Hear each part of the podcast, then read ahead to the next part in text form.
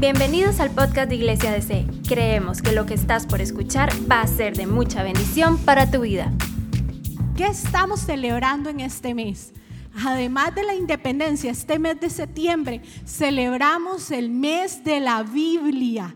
¿Sabe? Para usted y para mí que creemos en esta palabra es algo emocionante, ¿sabe? Porque en la Biblia usted puede encontrar en este libro, pequeño, grande, electrónico, donde sea que usted lo tenga, puede encontrar eh, asesinatos al estilo gángster, como ocurrió con Urias, así como violaciones, como le ocurrió a Tamar.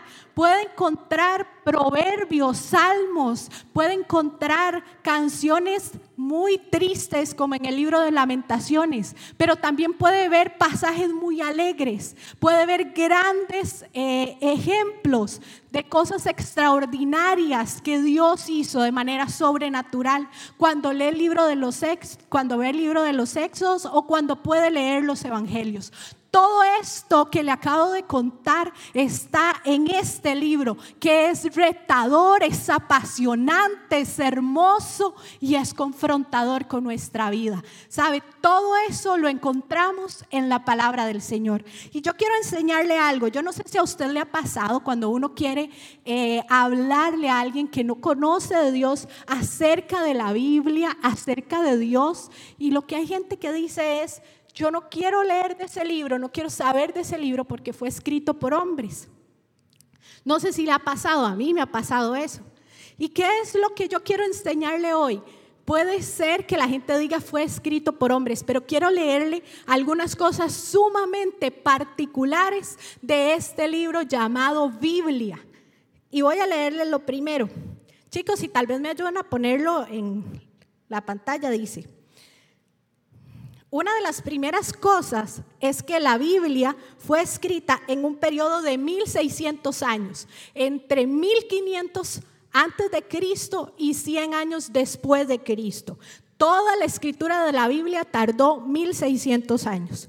Otra de las cosas es que está cargada, eh, fue escrita por 40 autores. Y dentro de esos autores usted encuentra reyes de palacio, encuentra campesinos, encuentra filósofos, encuentra pescadores, encuentra médicos, estadistas, usted encuentra de todo. Así como en la iglesia hay variedad, los autores de la Biblia hay variedad en los lugares donde fue escrito. Fue escrito en desiertos, fue escrito en lugares eh, como Jerusalén, como Israel, fue escrito en Jericó. Hay muchos lugares en los cuales fue escrito y fue escrito en tiempos de guerra y en tiempos de paz. El ánimo, el estado de ánimo de los autores de la Biblia es como el suyo y el mío. Habían días en que los autores estaban en su mejor éxtasis de felicidad con Dios y hay otros días que estaban tristes, que se sentían deprimidos, opacados y otros que estaban estallando de felicidad. Con esos estados de ánimo fue escrito la Biblia. Fue escrito en tres continentes, en Asia, en África y en Europa. Fue escrito en tres idiomas, en hebreo, en arameo y en griego. Es un, libro que se ha traducido, fue el primer libro traducido del hebreo al griego. Y quiero decirle que para el año 1966, la Biblia, o sea, este libro en el cual usted y yo creemos, había sido traducido a 1280 idiomas y dialectos. Y la última cosa con la que quiero terminar, la supervivencia de la Biblia. Usted sabía que la Biblia fue escrita a mano. Yo no sé si usted se acuerda dónde puso el papel, donde escribió algo importante la semana pasada o hace un mes. Pero yo le voy a decir que todos estos libros fueron escritos a mano. Y hoy, en el 2020, usted y yo tenemos una copia de lo que se escribió a mano hace miles de años. Si usted todavía se pregunta, ¿por qué este libro tiene todas esas características y ha podido seguir prevaleciendo a través del tiempo? Yo tengo una de todas las respuestas que podría ser. La Biblia es un libro único y especial. ¿Por qué es único y por qué es especial? Porque refleja el propósito de Dios para la humanidad, el propósito de Dios para usted y para mí. Y ese propósito de Dios ha trascendido de generación en generación. Es un propósito que ha trascendido por años, miles de años, porque lo que Dios quería es que ese propósito pudiera ser conocido por aquellos que estaban una vez en Egipto o los que estuvieron con Jesús, o los que estuvieron con Pablo, o si nos trasladamos unas, unas épocas más recientes, cuando estuvieron en la Segunda Guerra Mundial, y que pueda estar hoy con usted y conmigo en medio de este encerramiento que nos tiene la pandemia. Esta, este libro necesita trascender a los demás. Necesitaba Dios que lo que mis tatarabuelos sabían, yo lo pueda saber y los hijos de mis hijos lo puedan seguir sabiendo. Porque quiero decirle algo, el Dios que usted y yo tenemos es un Dios que siempre es igual. Yo quiero leerle lo que dice el libro de Santiago. Si va conmigo a Santiago en el capítulo 1, versículo 17. En la parte B nos dice, Él, refiriéndose a Dios, nunca cambia ni varía como una sombra en movimiento. Y usted me va a decir si es cierto, Dios nunca cambia. Dios siempre sigue siendo el mismo. Usted y yo podemos estar en situaciones diferentes en estado de ánimo. La familia González Sánchez puede estar en situaciones diferentes de estado de ánimo una vez. Rebeca y Oscar pueden estar en situaciones difíciles de estado de ánimo. Pero sabe, Dios nunca cambia. Aunque nuestras emociones, nuestras circunstancias sean diferentes, nuestro Dios sigue siendo el mismo. ¿Y sabe por qué quiero enseñarle esto? Porque cuando empezamos a entender cosas de la Biblia, una de las cosas importantes para nosotros es que hay un plan y un propósito divino de Dios. Y en su palabra estaba ese plan y propósito divino para usted y para mí. Pero también hay un mundo espiritual que es gobernado por Satanás. Y lo que Satanás gobierna era lo que un día usted y yo vivimos. Y todo lo que Satanás gobierna fue implantado en su mente y en mi mente. Y eso vino a contaminar muchas de las ideas originales que Dios tenía para usted y para mí. Entonces puede ser que durante el trayecto de su vida hubieron cosas que hicieron que su autoestima fuera minada, que su seguridad fuera minada, que la confianza que usted podía tener empezara a disminuir. Porque esa es la forma en la cual Satanás trabaja y empieza a llenar nuestra mente de cosas que no corresponden al plan y al propósito divino de Dios. Y eso es lo que significa malformar nuestra mente. El enemigo empieza a transformar aquellas cosas lindas y hermosas que Dios tal vez tenía diseñado para nosotros y empieza a implantar las cosas que son de Él, que vienen a malformar el propósito de Dios para nuestra vida. Yo quiero que podamos ver, yo traje este, yo soy un poco visual, digámoslo así, entonces yo necesito, yo sé que si usted tiene un hijo en edad preescolar o es maestra preescolar, esto le emociona un montón, como la cara que le acabo de ver a Beatriz, ¿verdad? Que le sale toda la, la parte de ser maestra. Pero yo quiero decirle algo. Cuando usted y yo estamos en ese mundo donde Satanás gobierna nuestra vida, nos acostumbramos a ese estilo de vida. Pero cuando usted decide un día que Jesús sea el Señor y Salvador de su vida, las cosas cambian y son transformadas para nosotros. Entonces el Espíritu Santo empieza a morar en usted y en mí. El Espíritu Santo, que es poder de Dios, empieza a morar en usted y en mí.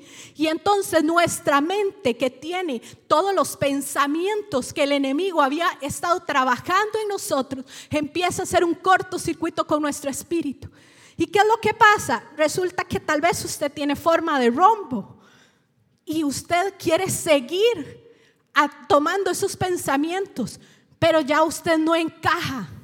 Ya no encaja, ¿por qué? Porque usted no tiene forma de rombo dentro del propósito de Dios, tiene forma de círculo. O tal vez usted es un cuadrado, pero entonces ya usted no encaja. No encaja con ninguna de esas partes. ¿Por qué? Porque el propósito de Dios para tu vida es diferente. Y entonces yo puedo escoger algo de lo que nos habla el libro de Romanos. Y quiero que podamos ver el libro de Romanos en el capítulo 12, versículo 2. Y quiero leerle dos versículos, dos versiones diferentes. Esta es la primera, dice, Romanos 12, nueva versión internacional. No se amolden al mundo actual Dice, no se amolden, sino sean transformados mediante la renovación de su mente. Así podrán comprender cuál es la voluntad de Dios, buena, agradable y perfecta. Quiero que leamos el otro, la otra versión que encontré de este mismo libro de Romanos. Esta nueva traducción viviente dice, no imiten las conductas ni las costumbres de este mundo. Más bien, dejen que Dios los transforme en personas nuevas al cambiarles la manera de pensar. Entonces aprenderán a conocer la voluntad de Dios para ustedes, la cual es buena, agradable y perfecta. ¿Qué es lo que nos está diciendo? No limiten. Y el otro versículo decía, no se amolde, no se amolde a esas costumbres que ya no le pertenecen, que el enemigo un día las puso en su mente, pero que ya no son suyas. Porque hay un Dios todopoderoso que habita en su espíritu. Y ese espíritu es poder y autoridad sobre usted. Y no puede prevalecer sobre esos pensamientos. No puede prevalecer sobre esas circunstancias que son ajenas a Dios. Y entonces ya no pienso en airearme o enojarme fácilmente porque hay un Espíritu Santo que me dice, no vas a enojarse con facilidad.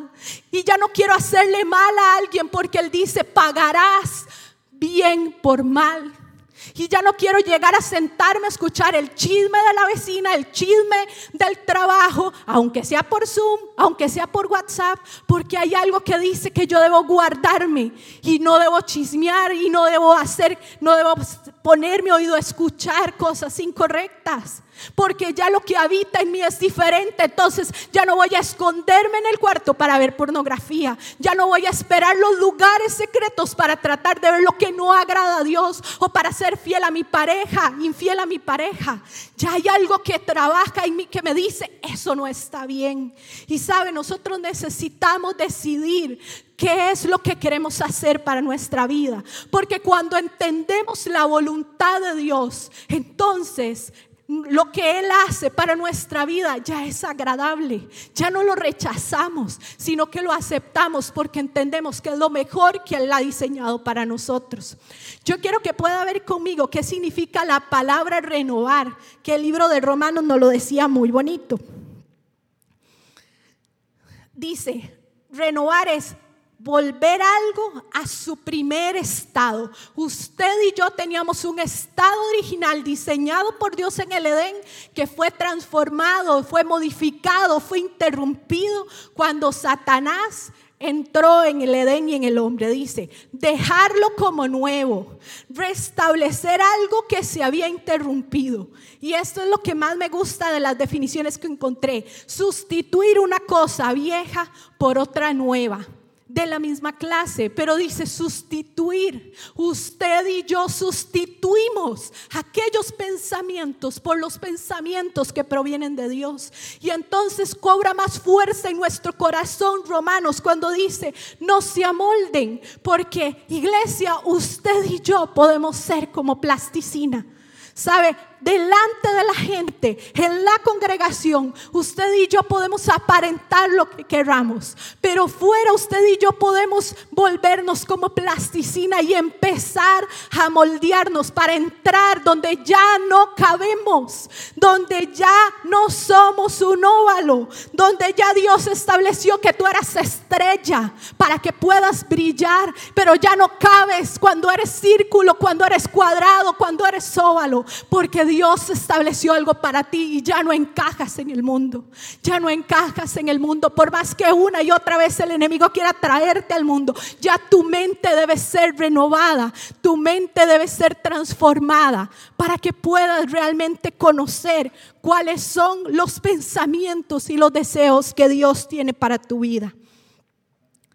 quiero decirle, ¿cómo podemos, cómo podemos ver cuál es la voluntad de Dios según lo que establece la palabra? Decía, hablaba de tres características importantes y yo quiero que la podamos retomar. Dice, la primera dice, la voluntad de Dios es buena. Yo no sé si usted tiene hijos, pero por ejemplo, si David me pide confites todo el día, yo no le voy a dar confites todo el día, porque yo sé que no es bueno para él, aunque le encantan, aunque soy la mejor mamá del mundo el día que le doy todos los confites que quiera, pero no es lo mejor para él, es lo mismo que pasa con Dios. Dios sabe cuál es lo mejor para usted y para mí. ¿Por qué? Porque Él vio el cuadro completo. Él ya estuvo en tu futuro, ya Él estuvo en tu mañana. Él estuvo en tus 20 años, en tus 30 o ha estado en tus 5 años. Él conoce todo el cuadro completo y sabe que es lo mejor para ti. Por eso las decisiones que Dios toma, en las cuales nos guía, son buenas, porque Él ya vio todo nuestro futuro. La segunda cosa dice que es agradable. ¿Qué significa agradable? Hay momentos en que las decisiones de Dios o la voluntad de Dios manifestada en nosotros, usted dice, qué lindo como Dios me sorprendió. Pero hay otros momentos que usted dice, Dios me abandonó, me siento terrible. Pero al paso del tiempo, usted dice, qué bueno que pase por esto, porque si no, no hubiera crecido en la persona que soy, porque si no, no me hubiera desarrollado como la mujer que soy, como el cristiano que soy, como la mamá o como el hijo que soy. Y ahí es donde entendemos que la voluntad de Dios es agradable. ¿Por qué? Porque produce satisfacción a nuestra vida. Porque está viendo todas las cosas que tal vez usted y yo no podamos ver. Y la última dice que la voluntad de Dios es perfecta. ¿Sabe? Los tiempos de Dios siempre son perfectos. Para nosotros a veces son lentos. Pero cuando llegan, usted dijo, no hubo un mejor momento para esto. No hubo nada mejor que esto para poder entender lo que Dios tenía para mí.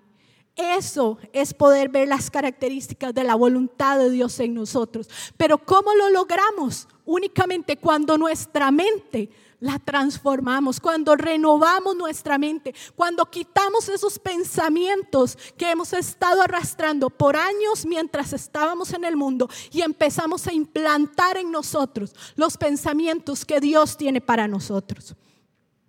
¿Cómo renuevo mi mente? Si usted se ha preguntado eso, lo primero es lea la palabra de Dios. No podemos hablar de algo que no podemos conocer. Necesitamos leer la palabra, necesitamos que esto penetre a la profundidad de nuestro corazón, que esta mente de nosotros empiece a, memorizar, a plagarse de palabras que hablen bien para nosotros. ¿Sabe? Si por 3600 años la Biblia ha modificado y ha transformado la vida de las personas, ¿cómo no lo va a hacer con usted y conmigo hoy? Si por 3.600 años lo ha hecho, ¿cómo no lo puede hacer con usted y conmigo hoy? Yo quiero que veamos 2 de Timoteo 3:16.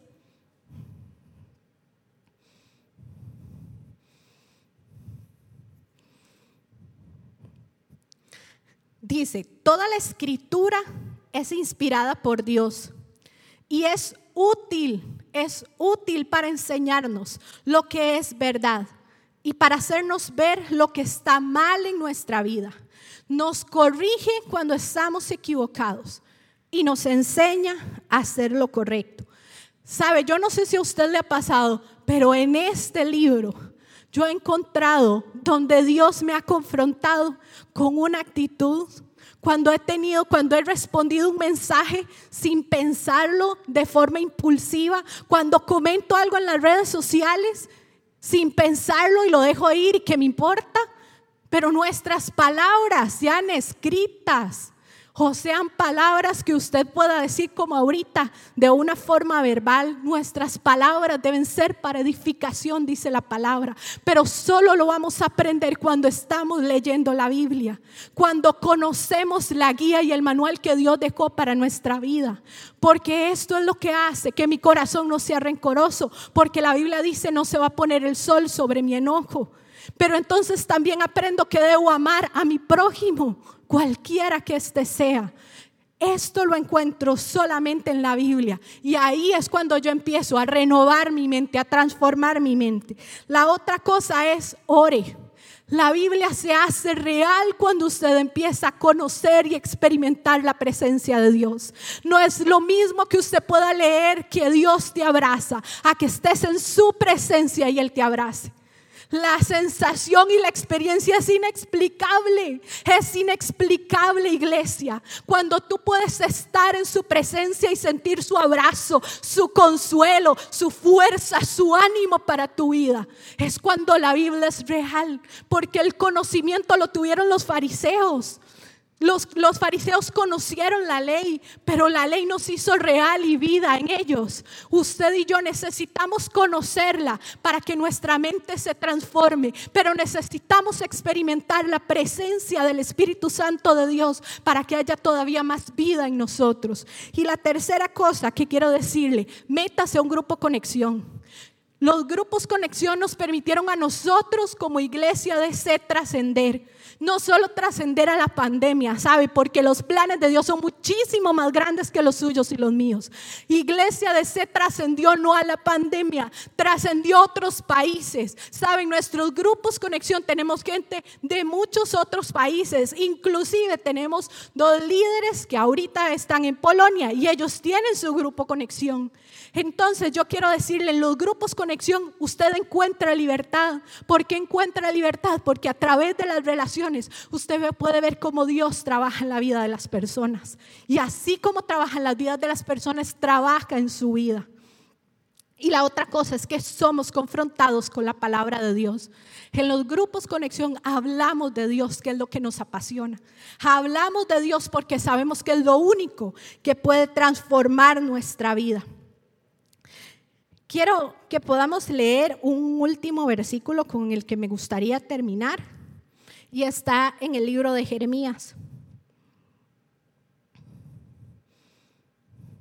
Jeremías en el capítulo 20, los versículos 7 y el versículo 9. Jeremías era alguien como usted y como yo, pero había algo especial que Dios trabajaba a través de la vida de Jeremías. Y quiero que leamos el primero. Dice, Jeremías le dijo a Dios, Dios mío, con lindas palabras me llamaste y yo acepté tu invitación. Eres más fuerte que yo y por eso me convenciste. Y quiero que leamos el otro.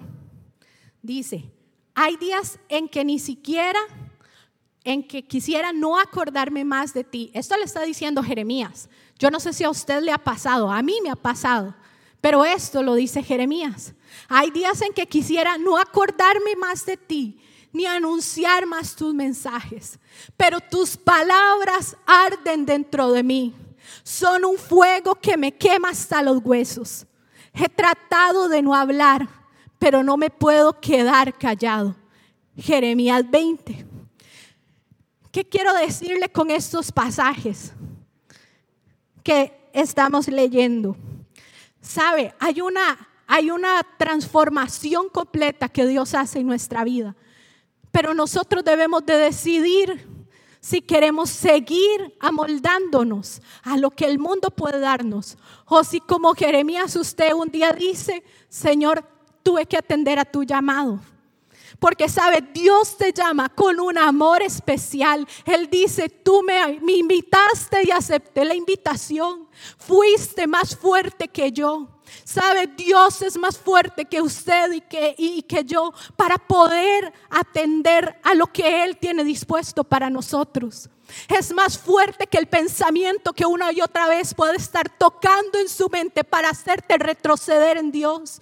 Sabe, y decía Jeremías, es que quise escuchar tu voz. Ya no, perdón, no, ya no quise seguir escuchándote, no quise seguir compartiendo tu palabra, no quise seguir compartiendo tus mensajes. ¿Le ha pasado? ¿Le ha pasado que usted dice, ya no quiero más de ti? Dios, ya no quiero nada más de ti. ¿Por qué? Porque estamos en un mundo que nos bombardea constantemente, que trabaja nuestra mente constantemente para decirnos otra vez regrese donde saliste. Pero Dios quiere que usted transforme su mente. Por eso nos dicen romanos, no se amolden. Iglesia, yo le digo en esta mañana, no te amoldes. No te amoldes a lo que escuchas en las noticias. No te amoldes a lo que escuchas en la calle. Te amoldes a los que puedes escuchar inclusive en tu misma familia. Porque Dios quiere que puedas conocer su voluntad.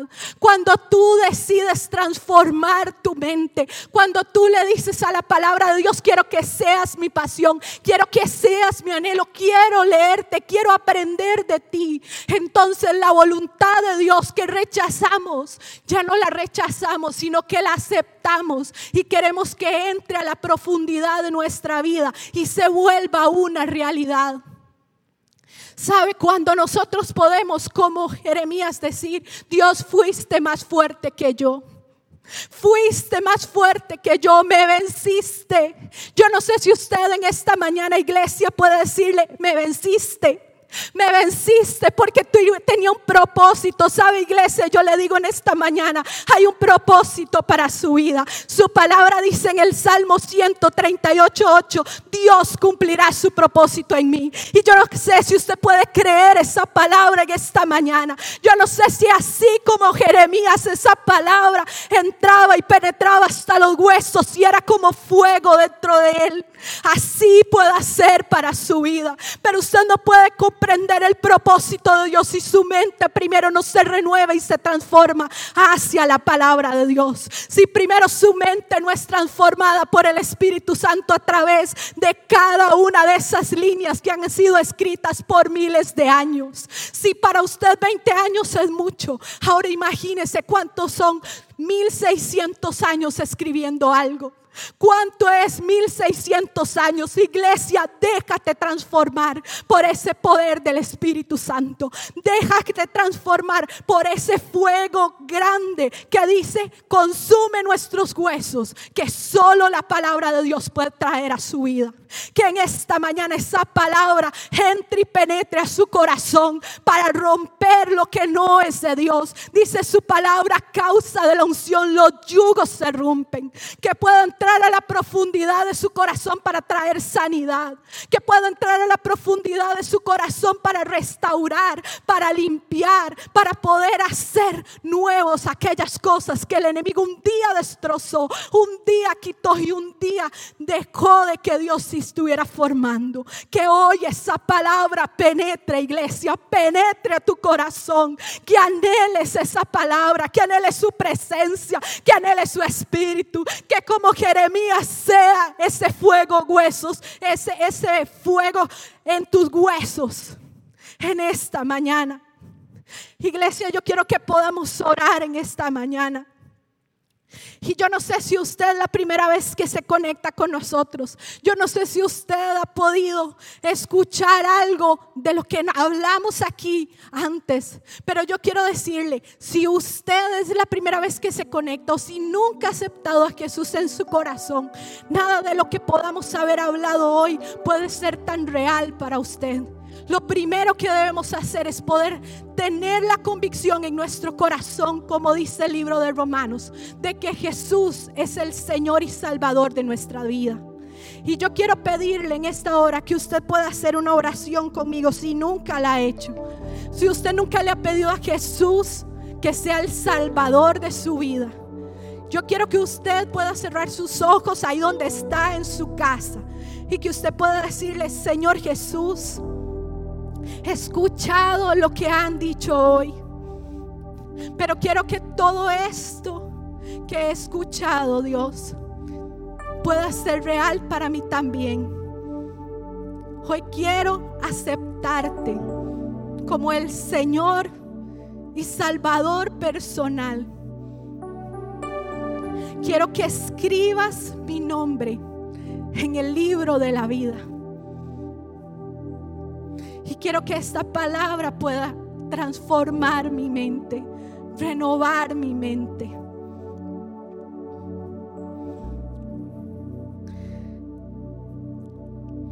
si es la primera vez que hace esta oración, yo quiero pedirle que usted nos pueda escribir en el chat de este Zoom. Eso lo puede hacer en forma privada. O si no, puede escribir al WhatsApp de la iglesia 8576 7169 y que pueda contarnos que es la primera vez que acepta Jesús, es la primera vez que hace esta oración, porque queremos ayudarle y queremos apoyarle. Iglesia, y quiero que podamos orar, porque si hay algo que más he sentido cuando estaba eh, haciendo la enseñanza, es cuánto necesitamos hoy poder rendirnos delante de Él. Yo no sé si usted Jeremías y ha estado luchando con Dios y no ha querido atender a la palabra y usted ha estado permitiendo que su mente se amolde a este mundo, se amolde a este siglo. Y que todo lo que está, ha estado ocurriendo o ha estado escuchando han estado calando en su corazón. Y en lugar de tener confianza en Dios, su corazón se ha vuelto temeroso. En lugar de estar escuchando la voz de Dios a través de la palabra, su corazón o su boca ha sido de las que hablan cosas contrarias a la palabra de Dios. Yo quiero pedirle, iglesia, que usted en esta mañana pueda cerrar sus ojos. Yo quiero volver a leer para ustedes el libro de Jeremías. Y dice, Dios mío, con lindas palabras me llamaste y yo acepté tu invitación eres más fuerte que yo. Y por eso me convenciste. Hay días en que quisiera no acordarme más de ti, ni anunciar más tus mensajes, pero tus palabras arden dentro de mí. Son un fuego que me quema hasta los huesos. He tratado de no hablar, pero no puedo quedar callado. Iglesia, que en esta mañana el Espíritu de Dios pueda empezar a convencer tu vida.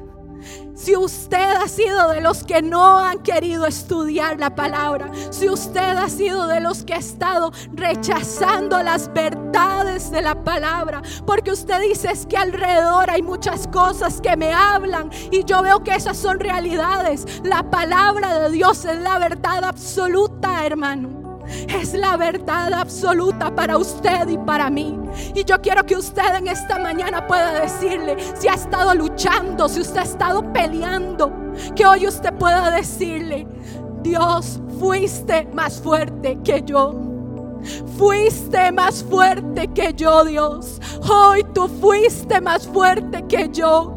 Hoy puede decirle, Dios, Dios, fuiste más fuerte que yo, me venciste. Me venciste, como dice Jeremías. Me venciste porque tus palabras, tu llamado, lo que tú has hablado a mi corazón es más fuerte que yo. Iglesia, lo que Dios habla nuestra vida es más fuerte que usted y que yo. Es más fuerte que usted y que yo. Vamos a seguir resistiendo el poder divino de Dios. Vas a seguir resistiendo el poder divino de Dios. Que en esta mañana en el nombre de Jesús, aquello que ha estado trabajando en su mente hoy se quebrante, hoy caiga tierra en el nombre de Jesús. Venga los pensamientos de Dios para tu vida. Iglesia, los pensamientos de Dios para tu vida. Pensamientos de paz, pensamientos de bien, para darte el fin que Él ha establecido para ti, para darte el propósito que un día vino y estableció antes de la fundación del mundo para cumplir el Salmo 138.8. Dios cumplirá su propósito en ti. Hoy puedes decirle, iglesia, me convenciste, me convenciste, Dios. Fuiste más fuerte que yo. Hoy tus palabras, tus palabras, Dios, ardían dentro de mí como fuego en mis huesos. Como fuego en mis huesos, Dios. Hoy esta palabra, Señor, ardía, ardía en mí como fuego en mis huesos, Dios.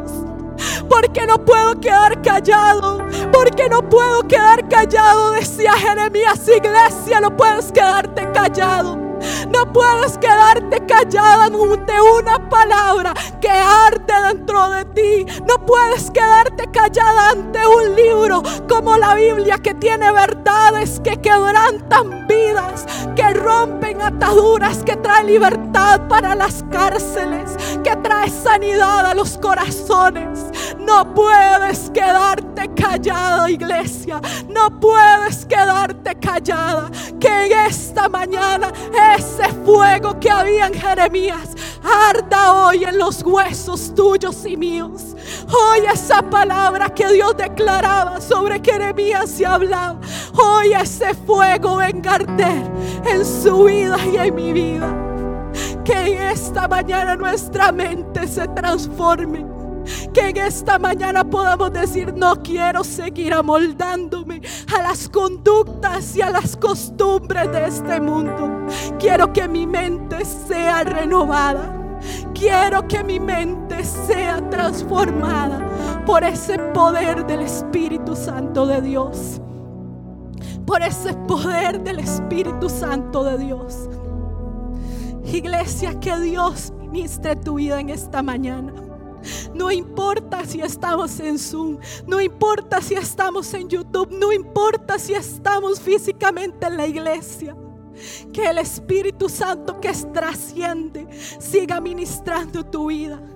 Doña Roselia, que el Espíritu Santo siga ministrando tu vida. Jessica, que el Espíritu Santo ministre tu vida. Doña Mauren, que el Espíritu Santo trabaje tu corazón.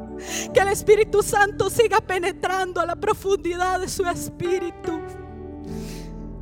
Que el Espíritu Santo siga trabajando, doña Gaby, en su vida. Que el Espíritu Santo, Douglas, siga haciendo cosas maravillosas en tu vida.